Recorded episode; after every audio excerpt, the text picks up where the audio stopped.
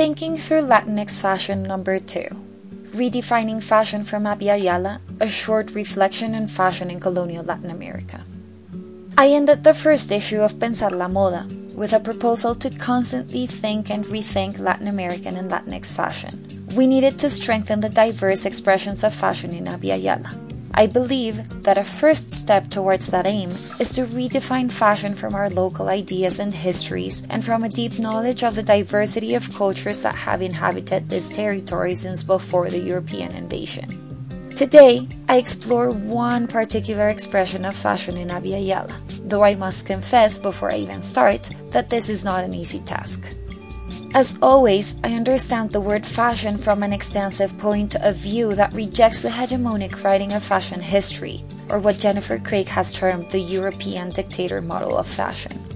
I build on the definition that I introduced last time of fashion as a cultural construction of the embodied identity and add some more specific expressions of fashion as first, a situated bodily practice that is enmeshed within our social worlds and becomes fundamental in the constitution of microsocial orders, as Joanne Entwistle has argued. Second, an ordinary system of everyday life which participates in the creation and performance of our fluid identities, as Cheryl Buckley and Hazel Clark have explained. And third, a non-verbal system of communication or sign language, as Roland Barthes and Alison Lurie, among other scholars, have claimed. All of these definitions, I believe, respond to what Jennifer Craik called the fashion impulse. She explains that this impulse has been an inherent part of humanity pretty much since our first group interactions as a species. In Craik's words, fashion should not be defined as exclusively the preserve of the culture of modernity, but other systems of fashion should be recognized and examined in their own terms. Such an examination has guided my own research, teaching practices, and even my public discourses on social media at least since I started my PhD. In fact, understanding the development of fashion in Abya in its own terms has been the main motivation to write my dissertation, even before I knew I would be admitted into a PhD program. I want to see how fashion evolves beyond identifying when and how Latin American fashion becomes a quote unquote bad or quote unquote incomplete copy of European fashions, both historically and today. One of the objects, or two actually, that have opened more questions in my reflections on fashion in Abya Yala belong to a famous series of human types from Quito, signed by painter Vicente Alban and dated from 1783. Three women are represented wearing a splendid ensemble of chemise with lace trimmings, a faldellín, or A-shaped ankle-length skirt folded around the lower body and fastened with a faja or sash, and a bolsicon, or a sort of apron-like bag worn over the abdomen. The quote unquote quality of these women is denoted by details of the textiles, the richness of the trimmings, and the particular choices of fashionable accessories, which include jewelry, hats, and natural flowers. And by quality, I mean the socio racial classification of people during the colonial period, a term closely related, though not exactly synonymous to expressions like caste and race. A lot has been said about the strategies of representation in these paintings, but I'm interested specifically in the depictions of dress. What exactly are we looking at when we see the garments represented?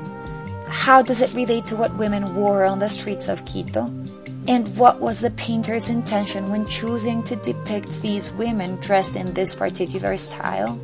Unfortunately, I'll never be able to ask Vicente Alban directly any of these questions. But I do think that the joint analysis of these paintings, archival documentation, and published chronicles of the time offers some initial ideas.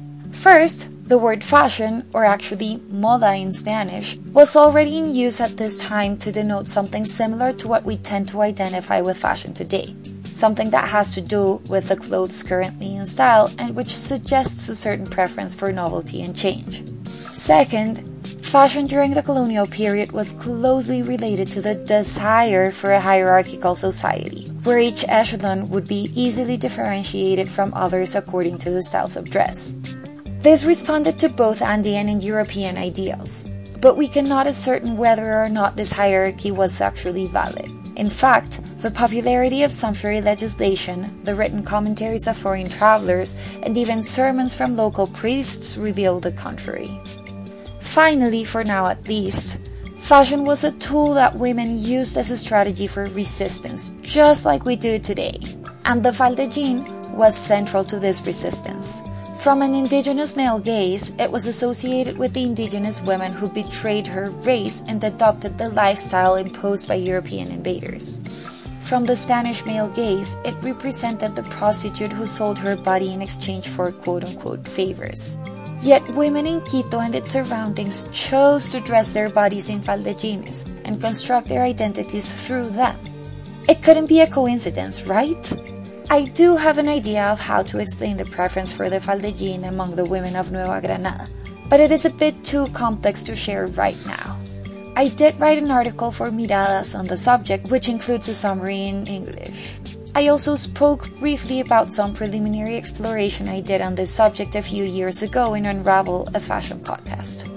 At this point, though, I think that I have more questions than answers, especially on the subject of indigenous fashion and the indigenous, whatever that means, in fashion.